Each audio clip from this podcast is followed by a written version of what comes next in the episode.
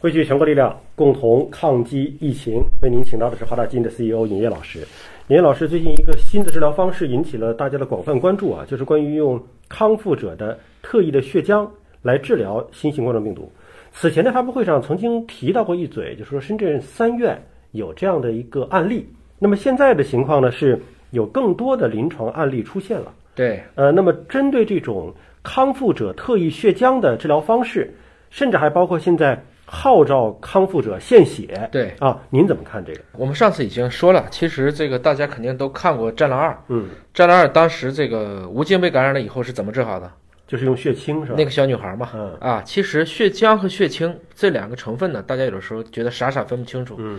实际上我们知道，你抽出来的血叫全血，全血把它静置一段时间，它的红细胞会沉在底下，这个大概占到百分之四十到四十五。嗯，然后上面那一层淡黄色的液体，我们称之为叫血浆。就是半透明的那个，哎，啊中间还有一层就是白细胞和血小板。嗯，就大概就是这么一个成分。然后把血浆拿出来，然后通过一些方法，比如说我去掉了其中的纤维蛋白原，嗯也就是说血浆减去纤维蛋白原就叫血清，哦血清就不会再凝集了。血清就更清澈是吗？更清或者理解是它不会凝血。嗯，血浆如果放到我们的体外，它自己就凝了。嗯那么就是因为它里面是有凝血因子的，嗯而我们在血袋里的血浆里面是加了抗凝剂的，嗯所以我们在输血的时候，其实输的都是血浆。嗯我们一般做检测的时候，我们绝大部分用的是血清。那么这种方法本身来讲，历史已经很悠久了，已经差不多有一百多年的历史了。嗯，所以整体来讲呢，上次因为三院呢只是一个孤立，对，而今天这个呢，是中盛集团表示，他们其实是在江夏区第一人民医院开展了这个三名啊危重患者的叫做新冠病毒的特免的血浆治疗。嗯那么，连同后续治疗的危重病人累计超过了十个人了。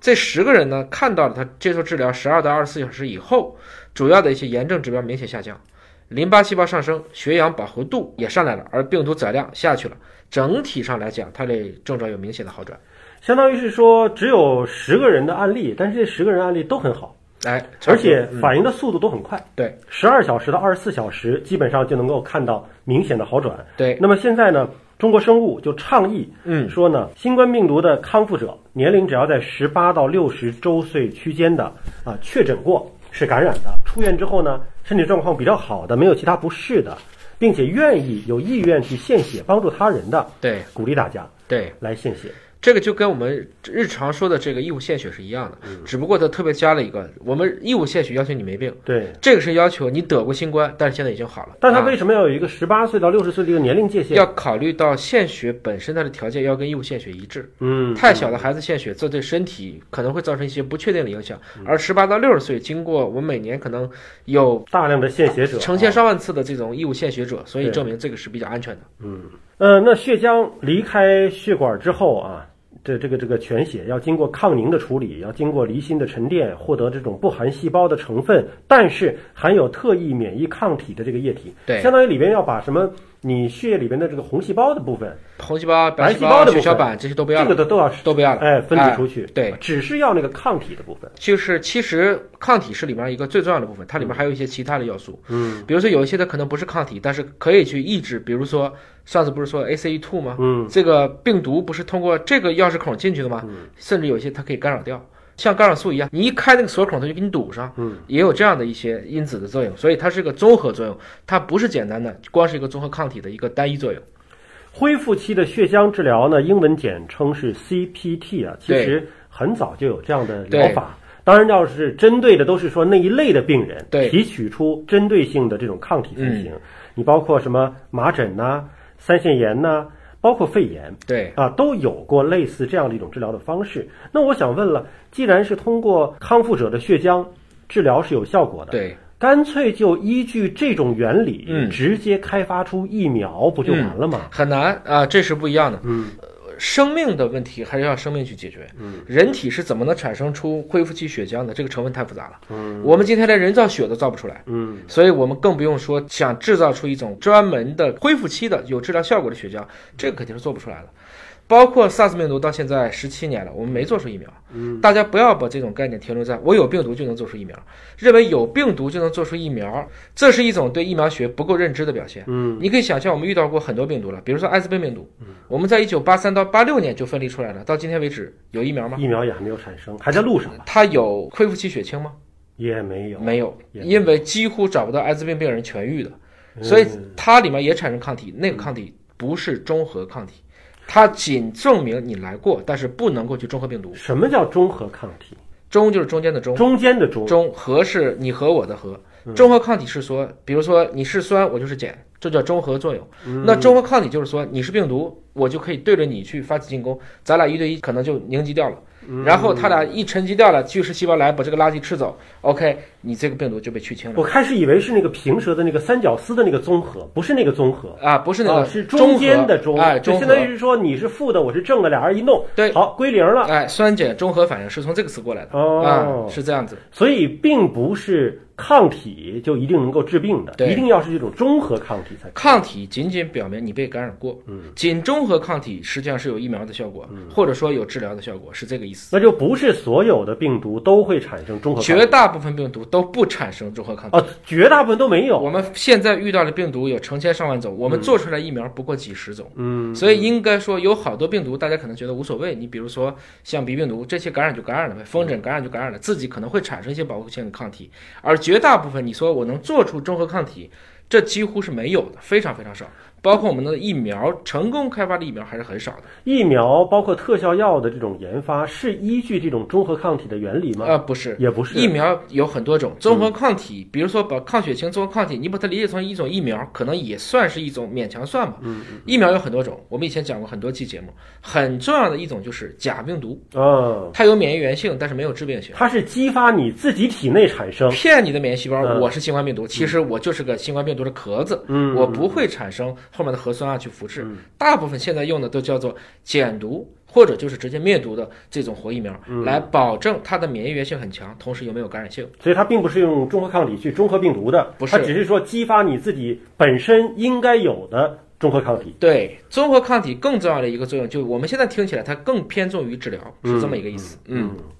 那我们其实看到的一个指标就是痊愈出院的病人的数量也是在逐渐的增加的。对，嗯那是不是所有符合献血要求的痊愈出院的患者都献血？嗯，这个病就治好了。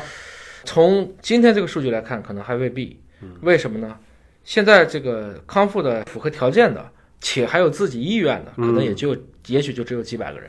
你以几百个人去治疗上万的，现在危重病人已经到了八千多，也许还会增加。那你想想，以几百人去对付上万人，不够，这种治疗量这是很难的。还有一点呢，就是在于你知道每一个人他还有血型的问题，对，他还有这个病毒之后它产生的抗体的低度，就是它抗体的浓度嗯，是多少，大家都不一样，这很难做出一种规范的疗法。嗯所以他目前用的是仅在危重，就这个血太值钱了，嗯我只能说无药可医了。一般我还是说它不是一种自限性疾病吗？对，大部分人其实是自己能扛过去康复的。那么我只对一小部分来应用是 OK 的。嗯你如果说所有人都去献血，都去通过血浆的疗法这么去治，这可能是属于理想很丰满，但现实比较骨感。至少在这一刻这么去要求，也是不是很切实际的。因为不是做科研的朋友们，可能就把这个事儿想得太简单了。就说你既然都已经能够找到治疗的血浆、血清了，那咱们就顺藤摸瓜，把这疫苗就研发出来就完了呗。对，但咱们回顾一下历史哈、就说疫苗的诞生